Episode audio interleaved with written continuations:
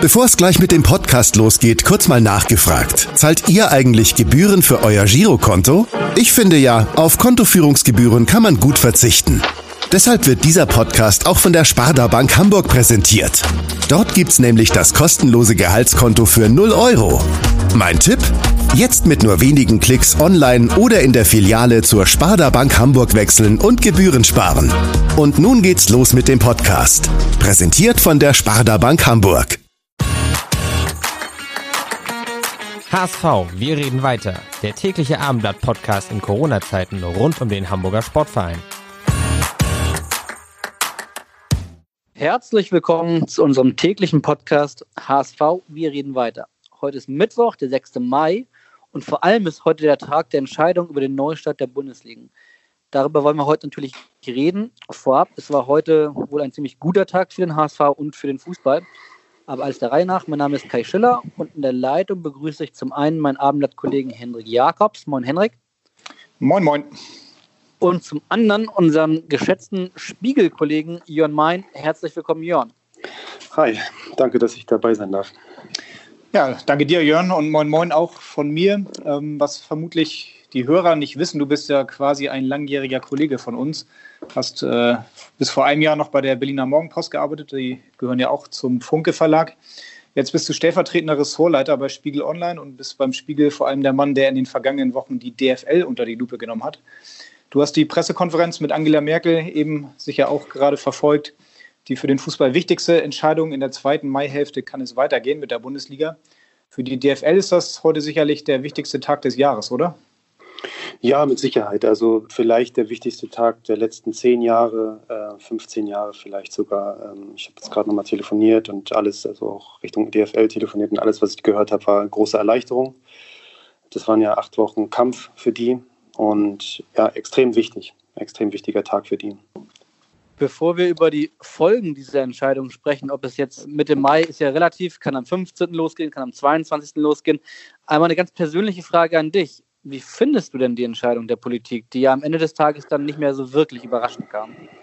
Nein, sie kam nicht überraschend. Äh, ich habe irgendwie in den letzten acht Wochen ein großes Learning gehabt, nämlich, dass es in dieser ganzen Debatte kein Schwarz und kein Weiß gibt. Es gibt irgendwie nur Grautöne. Es gibt so einen persönlichen Kon Kompass in mir, der mir gesagt hätte, ich hätte nicht für die, den Wiederanpfiff gestimmt, hätte man mich gefragt. Es gibt viele, glaube ich, gute Argumente dagegen, die wurden in den letzten Wochen auch hoch und runter gebracht, die Argumente. Es gibt aber auch Argumente dafür, ähm, die auch gut sind. Ähm, und ich bin froh, dass ich das nicht entscheiden müsste. Nein. Ein ganz wichtiger Teil dieser Lösung war ja das medizinische Konzept der DFL, die, die, das die DFL ja schon vor zwei Wochen vorgestellt hat. Als Spiegel habt ihr als erstes über dieses medizinische Konzept berichtet und veröffentlicht. Ähm, mittlerweile wurde es noch mehrfach überarbeitet. Das Konzept wurde ja hoch gelobt, ist aber auch nicht ganz wasserdicht, muss man sagen. Was ist aus deiner Sicht die größte Hürde, die die DFL jetzt in den kommenden Wochen noch überspringen muss? Naja, die DFL muss dafür sorgen, dass es keine positiven Tests gibt, weil das größte, die größte Schwachstelle dieses Konzepts ist ja weiterhin die Frage der Mannschaftsquarantäne. Es gibt ja dann diese, ja, dieses Konstrukt mit Kontaktperson 1, Kontaktperson 2. Ähm, was dann dafür sorgt, dass das am Ende, wenn jemand äh, positiv getestet wird, dass nur er in die Quarantäne muss, nicht die ganze Mannschaft, mit der er dann in den letzten Tagen eng zusammengearbeitet äh, hat, Zweikämpfe im Training geführt hat und so weiter. Das ist meiner Meinung nach weiterhin das größte, der, die größte Schwachstelle dieses Konstrukts. Die DFL muss halt, beziehungsweise ist ja nicht mehr in, der Hand der DFL, sondern in der Hand der, der, der Clubs äh, und der Spieler selbst. Die müssen halt tunlichst ver vermeiden, dass es äh, jetzt noch Positivfälle gibt. Du hast die Testung schon angesprochen. Ähm, du hast neulich äh, bei Twitter einen Spiegeltext äh, getwittert äh, über die Tochter einer 85-Jährigen, die im Altersheim ähm, ist und natürlich keine Tests hat und hast geschrieben, kann verstehen, dass Testungen von Bundesliga-Profis für betroffene Angehörige kaum erträglich sind. Hat die Bundesliga jetzt trotz der eigentlich positiven Nachricht äh, heute ein moralisches Dilemma aus deiner Sicht? Ja, sie hat schon ein moralisches Dilemma, wobei jetzt wird es ein bisschen kompliziert. Ich glaube, auf der einen Seite kann man der Bundesliga nicht vorwerfen oder den Clubs der DFL nicht vorwerfen, dass sie alles tut, um an ihr Ziel zu gelangen. Das mussten sie machen aus wirtschaftlichen Gründen. Das kann jeder andere Wirtschaftszweig auch nachvollziehen. Ähm, die Frage ist, ob man der Bundesliga vorwerfen darf, dass in sehr lange in, in, Alter, in Altersheimen nicht getestet wurde, nicht flächendeckend getestet wurde, so wie es äh, in Bundesligamannschaften getan äh, wurde. Und das ist halt, finde ich, ein moralisches Dilemma. Und die Frage ist, ob man es das der Bundesliga vorwerfen kann oder ob man es nicht der Politik vorwerfen muss. Denn aus meiner Sicht hat die Politik am Ende ja auch die Handhabe darüber, wo getestet wird. Du kannst das, du, und, und vor allem, wer das dann am Ende bezahlt. Die Bundesliga hat es selbst bezahlt, die DFL hat es bezahlt. Äh, bestimmte äh, politische Entscheidungen hätten ja vielleicht auch dazu führen können, dass man ähm, das anordnet, flächendeckend. Auch andere Unternehmen hätten das flächendeckend anordnen äh, können im Gesundheitsbereich. Da hätte man sich die Frage stellen können, wer das bezahlt. Möglicherweise hätte es da auch Unterstützung der Politik geben müssen. Das ist alles viel zu spät passiert und in dem Lichte, äh, wenn man das in dem Lichte betrachtet, dann äh, hat es durchaus einen moralischen Beigeschmack. Ähm, ich glaube, dass die Bundesliga äh, oder der Fußball im Allgemeinen vielleicht in diesen ganzen acht Wochen einen großen Image-Schaden auch mitge mit erzeugt hat und dadurch, wie, wie sie zum Teil aufgetreten ist, wie sie zum Teil durch ja, extreme ja, extreme Lobbyarbeit, extremes Vorpreschen. Ähm, ich erinnere daran an, an diese, diese Bildkampagne ähm, äh, von vor drei Wochen mit der Anzeige von Sky, hat sie eben auch dafür gesorgt, dass möglicherweise bei Leuten was zurückbleibt. Und niemand weiß heute, ob die Leute, die vor der Corona-Krise sich für Fußball interessiert haben und es jedes Wochenende geschaut haben und ins Stadion gegangen sind, ob die noch weiterhin Bock darauf haben, auf dieses Produkt. Da bin ich mir unsicher. Das muss man sich mal ein bisschen angucken, die nächsten Monate, wie dort denn der, der Zuspruch sein wird. Ich könnte mir vorstellen, dass, es, dass die Bundesliga durchaus einen äh, Image-Schaden davongetragen hat. Hm, zum Image-Schaden hat am Montag mit Sicherheit auch Hertha-Stürmer Salomon Kalou beigetragen, der dann via Facebook Live ähm, ja, gezeigt hat, dass die Bundesligisten das offenbar nicht ganz so ernst nehmen mit den Corona-Vorschriften, mit den Schutzmaßnahmen. Du kennst Kalou noch aus deiner Zeit, du warst ja lange Hertha-Reporter auch. Hm. Hast auch gestern mit ihm dann direkt gesprochen und ein Interview geführt. Konnte er dir eigentlich plausibel erklären, was ihn da geritten hat? Nein, das konnte er nicht so gut. Er hat einen Satz gesagt, der richtig und falsch ist zugleich, wie ich finde. Er hat gesagt, ähm, das ist in der Kabine passiert und in der Kabine machen wir Spieler Sachen, die wir niemals außerhalb der Kabine machen würden. Also wer das Video sieht und uns da rumblödeln sieht und so, der ver vergisst, das ist, also der, der sieht das ohne Kontext. So. Ich glaube durchaus, dass, der, dass die Kabine irgendwie so ein mythischer Ort ist, auch ein Rückzugsort ist, dass man da auch irgendwie eine gewisse Attitüde an den Tag legt, sich vielleicht auch ein bisschen anders gibt, als man das außerhalb des, äh, der Kabine machen würde. Was das viel größere Dilemma dieser Sache ist, und ich glaube, darin liegt eben auch eine zweite Wahrheit äh, dieses Skandals, nämlich, dass, dass die für die Spieler nicht nachvollziehbar ist, dass sie seit Wochen, Kalu sagte, sie werden bei Hertha seit Wochen getestet, äh, was ich vorher nicht wusste, ähm, dass sie seit Wochen getestet werden, alle sind negativ. Ähm, äh, die, wenn sie aufs Spielfeld gehen und ab jetzt, ab, ab jetzt quasi wieder Mannschaftstraining haben, dann, dann dann äh, sollen sie sich in die Zweikämpfe werfen und sich gegenseitig irgendwie äh, umgrätschen oder irgendwie halt eng aneinander sein. Und wenn sie dann, dann in die Kabine zurückkommen, dann sollen sie zwei Meter Abstand halten, dürfen sie nicht äh, zusammen duschen, müssen getrennt duschen, dürfen sich nicht die Hand geben. Das ist für die Spieler extrem schwierig zu verstehen. Und ich finde, darin liegt auch eine gewisse Absurdität des ganzen Konzepts. Das ist, das ist nun mal eine Schwäche des Konzepts, das lässt sich nicht ausräumen. Äh, aber ich kann den Spieler schon auch ein bisschen verstehen mit dem Standpunkt. Ich will auf gar keinen Fall auf Kalu jetzt rumhacken, weil auf dem wurde genug rumgehackt. Aber wenn du sagst, ist schwer zu verstehen, schwer zu verstehen ist natürlich, wenn man das Gesamtvideo sich anguckt, auch wieder über die Gehaltszahlen und die Gehaltsnachlässe für Corona geblödelt wurde. Wir haben gestern im Podcast den ehemaligen DFL-Geschäftsführer Andreas Rettig gefragt, ob aus seiner Sicht zu viele der Profis einfach nur dumm sind, Entschuldigung die, die Formulierung, oder ob sie dreist sind. Ähm, was meinst du? Ja, ich kann mit diesem, äh, mit diesem Bild des dummen Fußballprofis überhaupt nichts anfangen. Ich glaube, dass Fußballer äh, genauso dumm und genauso klug sind wie der Rest der äh, Gesellschaft. Ich kenne unfassbar äh, äh, dumme Fußballer, dekadente Fußballer, die kennen wir alle. Manche sind extrem sichtbar gewesen in den letzten Jahren. Und dann kenne ich aber auch unfassbar kluge, äh, rücksichtsvolle, gedankenvolle Spieler. wenn man sich mal mit Leon Goretzka unterhalten hat, wenn man sieht, wie viele mhm. Spieler auch was Gutes getan haben in dieser Krise, die Geld gespendet haben haben von sich selber. Die ganze Nationalmannschaft hat Geld gespendet. Ich glaube, da wird das halt auch ein bisschen zugespitzt äh, und ich glaube, dass, der, dass die, diese Mehr vom dummen Fußballprofi am Ende auch ein bisschen das eigentliche Problem für, davon so ein bisschen abdeckt. Zum einen ist das Konzept, jetzt wenn wir jetzt hier bei Kalu bleiben, ist das Konzept eben äh, durchaus kontrovers zu diskutieren ist und dass es ein bisschen absurd ist für Spieler und zum anderen, dass halt in diesem ganzen Business so absurd viel Geld ist, dass das dass Vereine halt Durchlauferhitzer von Geld äh, sind, dass, dass, dass, dass junge Spieler mit Massen an Geld äh, äh, zugeschüttet werden, ihre Berater und so weiter. Ich glaube, dass, äh, dass, dass es halt davon ablenkt, dass es am Ende eigentlich größere strukturelle Probleme im Fußball gibt. Gesprochen wurde ja auch relativ viel, nicht nur über Kalu, sondern vor allem auch über den DFL-Chef Christian Seifert. Ihr habt beim hm. Spiegel mit ihm gesprochen, letzte Woche noch, für die aktuelle Ausgabe des Spiegels, in der ihr ihn porträtiert habt. Nimmst du ihm ab, dass er den Fußball in seiner bisherigen Form, der ja bislang eher in Saus und Braus gelebt hat, äh, nach Überstehen der Corona-Krise wirklich reformieren will?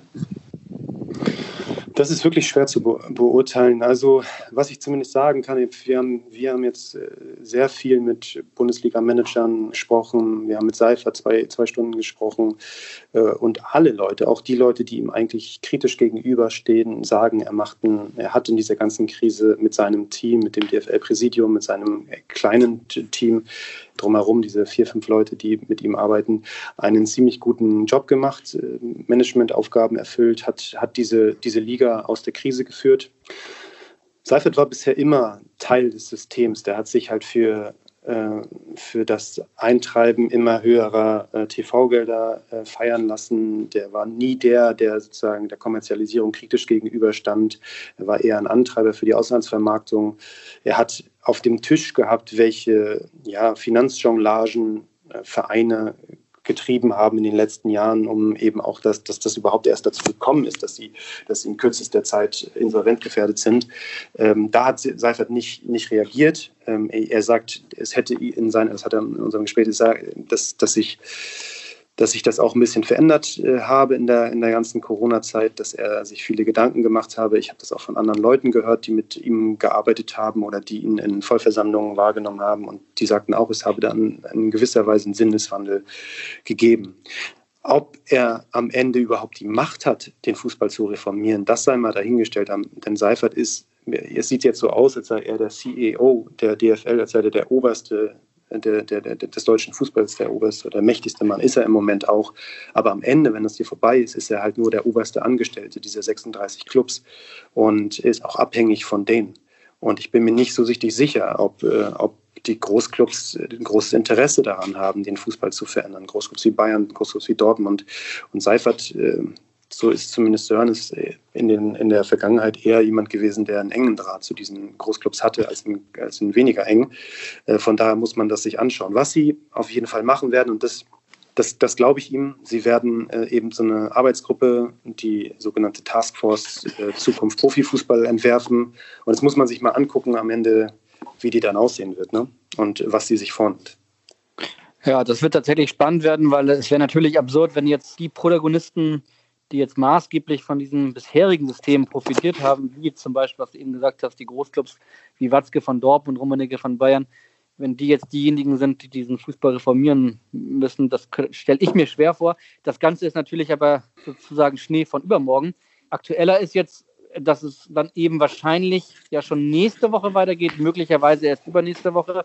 Weißt du denn schon irgendwie Näheres über den Ablauf? Wird jetzt nächste Woche oder übernächste Woche mit dem 26. Spieltag gestartet oder mit dem 34. Spieltag? Ähm, hast du da irgendwelche Infos? Nein, das weiß ich tatsächlich nicht. Nach meinen Informationen wird das morgen auf der Vollversammlung, der Videovollversammlung der FL besprochen mit welchem Spieltag weiter vorangegangen. Es gab ja die Problematik, irgendwie, ich glaube, äh, der 26. Spieltag wäre ja der des Derbys gewesen, Dortmund gegen Schalke, dass man mal darüber nachdachte, das vielleicht zu vermeiden, um eben nicht gleich mit irgendwelchen Fanaufläufen rechnen zu müssen und so weiter.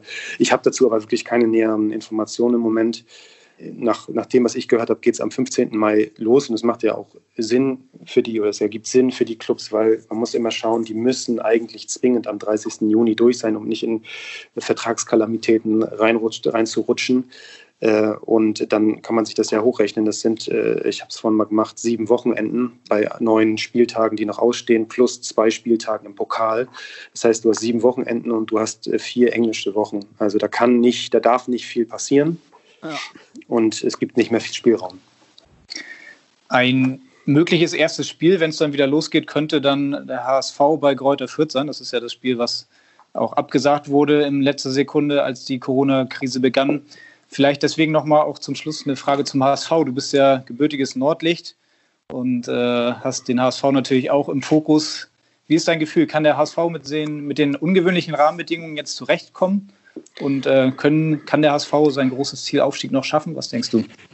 Ich bin natürlich nicht so dicht dran wie ihr und ich kann das auch, also um jetzt wirklich ein seriöses einschätzen zu können, das, das, das, das, das würde ich gern vermeiden, weil da mache ich mich ein bisschen lächerlich mit. Ich hatte den Eindruck, dass der HSV zuletzt ja so ein bisschen den einigermaßen freien Fall ein bisschen gestoppt hat. Ne? Ich glaube, sie haben das letzte Spiel äh, hatten sie gewonnen. Ich verfolge die zweite Liga ziemlich intensiv. Ich bin beeindruckt von Bielefeld. Ich bin auch beeindruckt von Heidenheim. Ähm, Stuttgart ist eh gut. Also ich kann mir vorstellen, dass der HSV noch äh, an Stuttgart vorbeigeht, an Bielefeld eigentlich nicht. Die Rahmenbedingungen jetzt sind ja so ein bisschen, als hättest du eine Sommerpause und müsstest jetzt wieder starten. Von daher muss man eben sehen, ob, ob Bielefeld den Run mitnehmen kann, äh, den sie vorher hatten, ob der HSV so ein bisschen die Zeit genutzt hat. Das, das weiß ich alles nicht. Dafür bin ich nicht dicht genug dran. Um wenn ich jetzt nur auf den Kader gucke, ich gucke auf den Trainer, ähm, ich finde, ich habe mich auch mit Hacking auch unterhalten von der, zu Beginn der Saison, irgendwie, wie der auf dieses ganze Konstrukt schaut in HSV, wie er auf seine Mannschaft schaut. Da habe ich schon den Eindruck, dass das, dass das gut zusammenpassen könnte. Ich mag die leisen Töne, ich mag, mag, mag einige Spieler dort. Ich bin extremer Fan von dem, von dem Verein, äh, Adrian Fein. Ich, ich glaube, dass das, ähm, dass das funktionieren könnte, absolut, ja. Das ist doch ehrlicherweise aus HSV-Sicht das perfekte Schlusswort. Ähm, wir werden auf jeden Fall dann morgen weiterreden. Unser Podcast heißt ja HSV, wir reden weiter und äh, tatsächlich morgen wahrscheinlich dann nach dem ersten Mannschaftstraining, so sieht es im Moment aus. Dir, Jörn, auf jeden Fall ganz herzlichen Dank erstens für deine Zeit und äh, zweitens für deine Expertise. Sehr gern. Und als jemand, der seit einem Jahr für ein Hamburger Magazin arbeitet, weißt ja auch du sicherlich mittlerweile, dass äh, in Hamburg sagt man Tschüss und bei uns heißt das Auf Wiederhören. Auf Wiederhören, bis bald. Ihr bald. Tschüss, tschüss. Ciao. Weitere Podcasts vom Hamburger Abendblatt finden Sie auf abendblatt.de slash podcast.